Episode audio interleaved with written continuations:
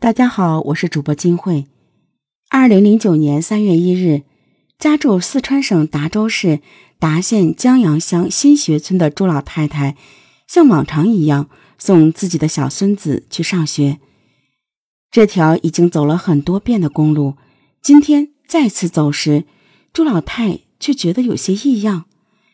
在公路的路边斜坡上，有一处垃圾堆，垃圾的臭味让过往路人。都避之不及。往常时路过垃圾堆，朱老太会带着小孙子急匆匆地赶过去。但是今天，不知道是什么原因，朱老太太特意多看了一眼。这一看不要紧，朱老太太发现垃圾堆里有一个像服装店里用于展示服装的女模特。朱老太又往前凑了凑，仔细查看了一下。这哪是什么模特假人呢？这分明是一具已经僵化的尸体。受惊的祖孙二人立马报了警。接警后，达县警方迅速赶往现场。经现场初步判断，死者女性，二十岁左右，身高一百五十六厘米，尸体被发现时呈躺卧状，一只手悬于半空中。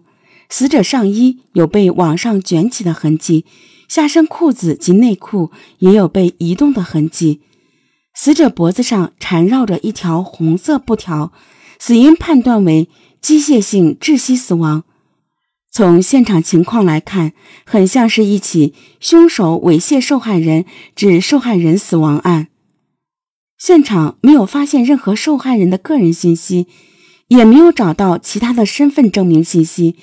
警方随即发出通报，通过新闻媒体寻找尸源。一时间，这座平静的小城顿时议论纷纷。二零零九年三月六日，一对夫妇来到公安局报案。夫妇称，他们的女儿已经几天没有消息了。他们得知，最近在江阳乡发现一具女尸。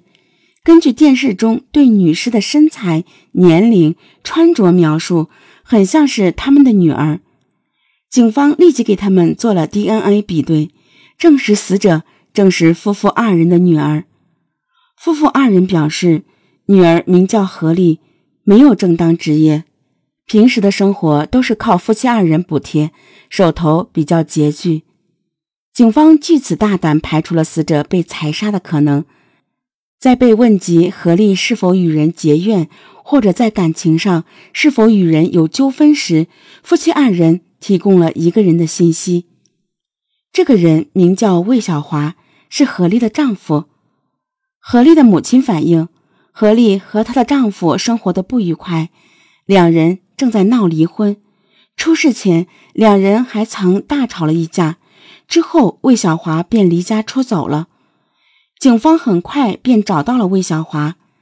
据魏小华说，两人先前领了结婚证，但是没有在农村办酒席。在办酒席前，两人因买房子的事情产生纠纷，何丽执意要和魏小华离婚。魏小华一气之下便离开了家。魏小华说，何丽的朋友圈比较乱，异性朋友较多。在跟自己婚姻存续期间，还有一个男朋友，这个男人叫朱春。另外，他还与多名男子暧昧不清，这让魏小华感到很气愤。但他却坚定地说自己没有杀害何丽。警方依据魏小华离家的时间以及案发的时间进行验证，证明这些时间段魏小华都有时间证人，证实他没有撒谎。何丽确实不是他杀的，警方又依据他口中提到的何丽的男朋友开始寻找朱春。原来朱春是何丽以前的男朋友，现在在北京打工，两人一直有联系。朱春每次回家都会联系何丽，两人也都会交往，邀约一起出去玩。何丽的母亲透露，在出事前的几天。朱春恰巧又从北京回来了，而何丽最后离家的那天说去见的人，恰巧也是朱春。按照其母亲说法，何丽那天是去送朱春上火车的。朱春走的那天是二月二十七日，而何丽也是在当天遇害的。会不会是朱春那天根本就没有上火车，而是杀了人后再假装乘车离开？警方立即赶往北京寻找朱春，并在北京警方的协助下，成功找到了朱春的住处。朱春说，自己当天上了火车后，两人便再也没有联系上。警方调查了当天的乘坐人员信息及当天朱春到达住处时的时间，证人证实朱春并没有时间杀人。但此时，朱春也透露一条重要信息。那就是何丽的生活圈子比较复杂，男朋友很多，这一点也让朱春觉得无法忍受。依据何丽的复杂朋友圈，警方决定扩大搜查范围，重点查找何丽生前的异性朋友。但经过几次的走访，警方发现何丽的交友圈不是一般的复杂，他会跟第一次见面的人互留电话，然后。发展成情人关系，还会编造各种理由向他人借钱。警方深知，如果再依据何丽的朋友圈调查，无异于大海捞针。随即准备调转调查方向，从死者被发现时的衣着痕迹重新展开调查。警方发现，死者的衣物虽然有被掀开、翻动的痕迹，但是衣服扭转的幅度。并不大，也就是说，死者衣服被掀开，这些举动是在一个狭小的空间里完成的。另外，死者的左肩部到腰间有一条泥土沾染的痕迹，而右肩则没有。警方经过反复实验，证实是凶手将死者拖拽时落地产生的痕迹，而那个狭小的空间很可能是在一辆小轿车里。而死者的尸检显示，死者的前妻性侵害是平和的，没有强迫的迹象。也就是说，死者是以凶手认识或自愿情况下发生的。依据当地人的说法，当地有的出租车司机会将女孩子带到城市边缘的地方去玩。据此，警方猜测。会不会是出租车司机与何丽认识，将何丽带到僻静的地方，然后发生关系，中途产生矛盾，导致何丽被杀？另外，警方调查了死者被发现时缠绕在死者颈部的红布条，经过多处走访，有人认出这种红布条是打拳人经常习惯缠绕在手掌上练拳用的。警方随即发布嫌疑线索。出租车司机爱好练拳，男性，希望通过媒体传播，能有人提供线索。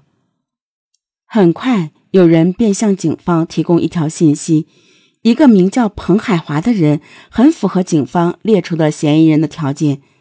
而且，此人除了警方列出的条件很符合外，他还在案发后的一个月突然辞职不开出租车了，自己转行开了一家小餐馆。另外，警方在秘密调查时发现，彭海华岳母使用的手机正是在案发后彭海华给他的。而后经过证实，这部手机正是死者何丽的。警方迅速布置警力前去抓捕，最终顺利抓捕了彭海华。彭海华说，案发当天晚上十一点多，他正在出车，在很远的地方就看见有人向他招手。示意停车，上车的人正是本案的死者何丽。何丽告诉彭海华，自己要去莲花湖。当彭海华将他送到目的地时，何丽说自己没有钱，又骗彭海华去南外镇工商局附近的亲戚处取钱。彭海华又调转车头前往何丽说的地方。当走到一处三岔路口时，何丽提出。要和司机发生关系，司机欣然同意了。彭海华将车开到了新世纪花园一处僻静的地方，两人便坐到了车后座，准备发生关系。此时何丽突然说要司机给他钱，司机说自己什么都没做呢，给什么钱？另外，何丽的车费也还没付，自己不能给他钱。何丽说，要是不给钱的话，就告他强奸。彭海华不从，何丽便开始大叫。彭海华惊慌失措，担心被别人听到，在呵斥他不要大叫无果后，彭海华便从前座上取来了自己平时用来绑手练拳的布条，套在了何丽的脖子上，狠狠地勒住了她。很快，何丽便没了气息。发现何丽死后，彭海华十分紧张，因城市里人多眼杂。他便寻思着找一处没人的地方抛尸，在开车寻找的过程中，彭海华来到了江阳村的一处公路上。他看到路边有一处垃圾堆，便直接将何丽从车内拖下，扔到了垃圾堆里面，随后逃之夭夭。